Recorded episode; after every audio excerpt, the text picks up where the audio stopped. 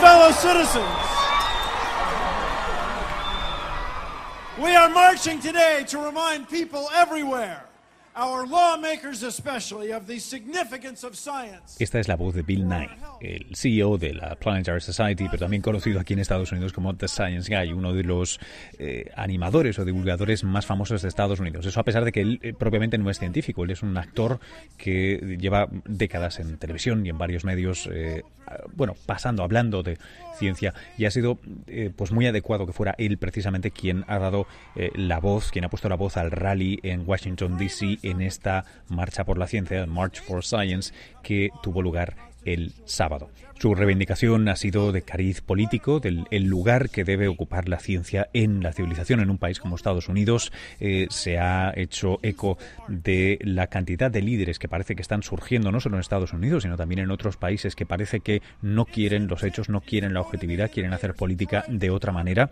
Podríamos discutir si eso es una novedad o no, pero en cualquier caso acusa eh, esta, este vértigo con el que muchos en Estados Unidos están viendo eh, lo de los hechos alternativos, ¿no? los alternative facts y, la administración Trump, los, los recortes que amenaza para el NIH y para la ciencia básica en general. Yo estuve eh, junto con mi familia en la marcha de Nueva York. Eh, ahora os voy a compartir un par de cortes de audio de qué es lo que estaba pasando allí, qué es lo que se podía ver allí y después un editorial que he grabado yo de mis impresiones, lo que a mí me parece que, ha sucedido eh, allí. más tarde, hoy mismo, por supuesto, vais a tener un podcast normal, el de entrevista a largo del fin de semana de El Método que, eh, aunque es un tema que no tiene nada que ver con la marcha por la ciencia, creo que también tiene que ver mucho con la marcha por la ciencia, porque eh, se trata de una conversación con César Hidalgo, uno de los científicos eh, que encabeza una de las ramas del Media Lab en el MIT, que precisamente ha hecho algo que creo que es ortogonal a esto de la marcha de la ciencia y que tiene un potencial muy bueno para avanzar la causa de la ciencia, los que creen en el pensamiento crítico y su bondad para con la vida en general, la política, etcétera, que es, él ha hecho un reality eh, eh bueno, algo parecido a un reality sobre su vida académica y científica. Está editado con muchísimo cariño, es precioso, cinematográficamente está muy bien, a pesar de que eh, la grabación es improvisada, eh, el producto final es tremendo y creo que tiene promesa no solo esa serie para inspirar a gente a, a, entender de una manera distinta lo que es ser científico y hacer ciencia, sino también, y más importante, inspirar a otras personas para que hagan eco de este formato y tal vez veamos más eh, reality académico, eh, lo que me parece un formato interesantísimo eh, en, el, en el futuro y con otros géneros, colores, etnicidades, nacionalidades, etcétera. Creo que es una cosa súper, súper interesante. lo dicho, ahora seguimos con el Mark for Science, mi editorial, y en un episodio separado vamos a escuchar a César Hidalgo. De verdad, no os lo perdáis. We can, dare I say it, save the world!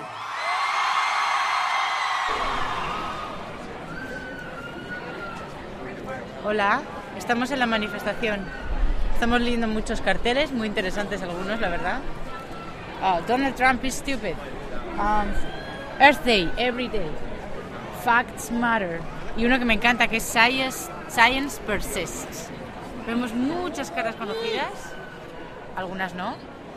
Pero la verdad me sorprende haber visto ya a, bastantes colegas por aquí cerca. ¿Quién eres? Hola, soy María Mellén eh, y soy neurocientífica. Trabajo en la Universidad Rockefeller de Nueva York.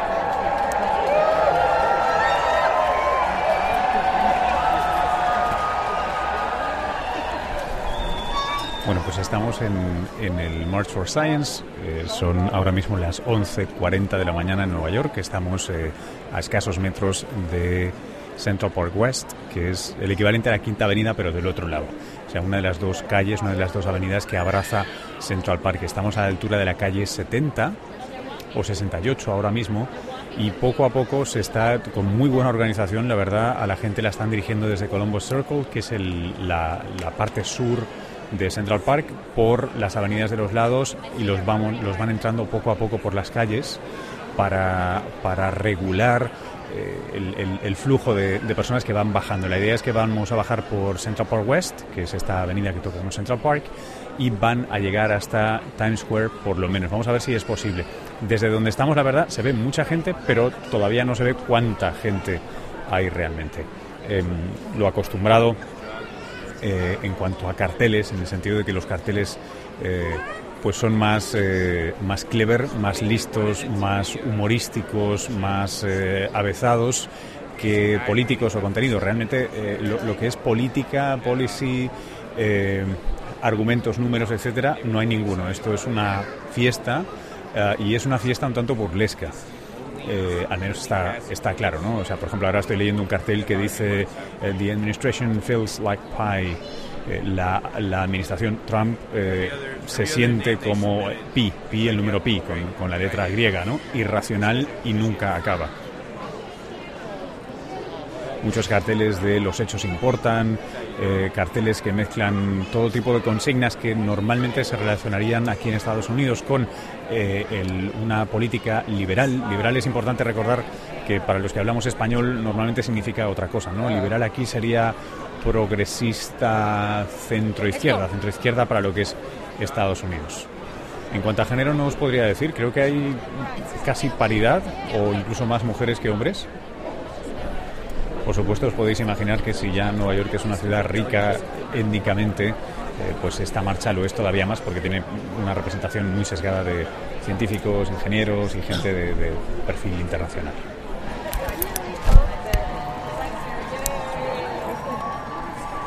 Este es el ruido de los paraguas que se empiezan a abrir poco a poco porque la lluvia, lo que parecía que eh, era, era un, poquito de chirimini, esto se, esto se queda. Así que va a aprobar todavía más la, resolución y la voluntad de los que aquí están para demostrar su apoyo por la ciencia y en general, debo decir también, su disgusto en particular por la administración Trump. Acabo de estar en la marcha por la ciencia, al menos en su versión neoyorquina. Eh, los números han sido increíbles, oficiales todavía no los tengo. Los consultaré con suerte para cuando edite el podcast, pero sí que había una... Eh, una impresión que quería compartir con vosotros. En realidad está cargada de prejuicio porque tiene mucho que ver con cómo pienso yo en comunicación en general y en comunicación de la ciencia o de asuntos que tienen que ver con la ciencia en general. Veréis, la marcha por la ciencia se me antoja a mí una idea tremendamente mala. Em, y no lo digo, no lo digo con maldad, no lo digo con ganas de apagar la llama de, la ilusión de muchísima gente por la ciencia, por un mundo más basado en hechos, por un, soy un defensor absoluto de los valores humanistas, del pensamiento racional, del pensamiento crítico, de la ciencia y de sus resultados. Pero, antes que todo, eh, no es que un objetivo justifique cualquier medio, pero sí que en este caso, la marcha por la ciencia, uno de sus aspectos, al menos aquí en Estados Unidos, que es donde nació eh, la idea, ¿no? Em, las réplicas que se han hecho por el resto del mundo, pues no, no, no puedo opinar sobre ellas, pero las que han sucedido aquí sí que eh, tienen mucho que ver con la elección del presidente Trump, con, con algunas de las amenazas que, veladas o no, este ha hecho con sus propuestas de, presupuestos, etcétera. Y eh, parece curioso, siempre se me antoja que con la cantidad de gente talentosa e inteligente que hay en, en esto de la ciencia, cuando viene, cuando, cuando quieren tratar la intersección entre la ciencia o los intereses humanos de la ciencia y el mundo en general, eh, bueno, pues son, muy poco, aplican muy poco su inteligencia. Eh, antes le estaba diciendo a Marian, eh, a mi mujer, que también es científica, le, decía, si, si este mismo problema, esta misma administración, estas mismas amenazas, veladas o no, eh, se le hubiera dado a un grupo de ingenieros, a un grupo de publicistas como un problema a resolver, como algo que no les tocara la fibra directamente, sino un problema a resolver, lo habrían aproximado de una manera radicalmente distinta. Lo que habrían intentado es resolver el problema o maximizar su capacidad de persuasión o su capacidad para hacer virar este gran bote, este gran barco, este gran transatlántico que es una economía tan grande como la de Estados Unidos, que no deja de ser la primera del mundo. Es decir, la ciencia no es lo más importante, es muy importante, sin duda muy importante, pero no es lo más importante. Y en un contexto político em, es ridículo pensar que los hechos o la objetividad te den eh, patente de corso para pedir lo que quieras o, simplemente porque tu ciencia crees que es mejor que otra cosa vayas a obtener esos fondos porque yo tengo razón y tú no. Y parece que veladamente estés diciendo porque yo soy Tarzán y tú Chita, porque yo sé y tú no, porque yo conozco y tú ignoras. Bueno, es que la política no funciona así. Y si lo que quieres es política más basada en hechos, primero vas a tener que cambiar la política. Eh, tener razón nunca ha servido de nada en política. No es eh, tener razón ni estar en lo cierto, es conseguir tener suficiente poder político para cambiar las reglas. Bueno, ¿cuál es mi crítica? Mi crítica es que una marcha por la ciencia, una manifestación ridiculizando a Trump y a los que los apoyan, ridiculizando a todos aquellos que comparten valores como los del presidente Trump, que por cierto nunca son muy duros ni, ni, agarran mucho, ¿eh? se lavan con agua caliente fácilmente. Bueno, eh, si lo que quieres es cambiar eso, creo que lo último que debes hacer es ridiculizar y antagonizar a Trump y a sus acólitos. Fijaos la gente que tenía eh, temas serios que tratar con Trump, lo que ha hecho es se le ha acercado, lo ha embelesado un poco, lo ha tratado bien, le ha contado dos cosas y Trump cambia de opinión y hace suyos los objetivos de quien le acaba de hablar en un periquete. Ciertamente la industria tecnológica lo hará y veréis cómo habrán modificaciones en esto de las visas de inmigración para la industria tecnológica, salvo que den una pataleta, como parece han hecho los científicos hoy. Lo ha hecho China con el tema de Corea ha conseguido que dejaran de acusarla de, manipuladora de, divisas. Eh, de, parece que Trump le va a dar un buen trato comercial a cambio de que trabaje en lo de Corea del Norte. Esto era impensable hace dos meses o seis meses, mucho menos todavía.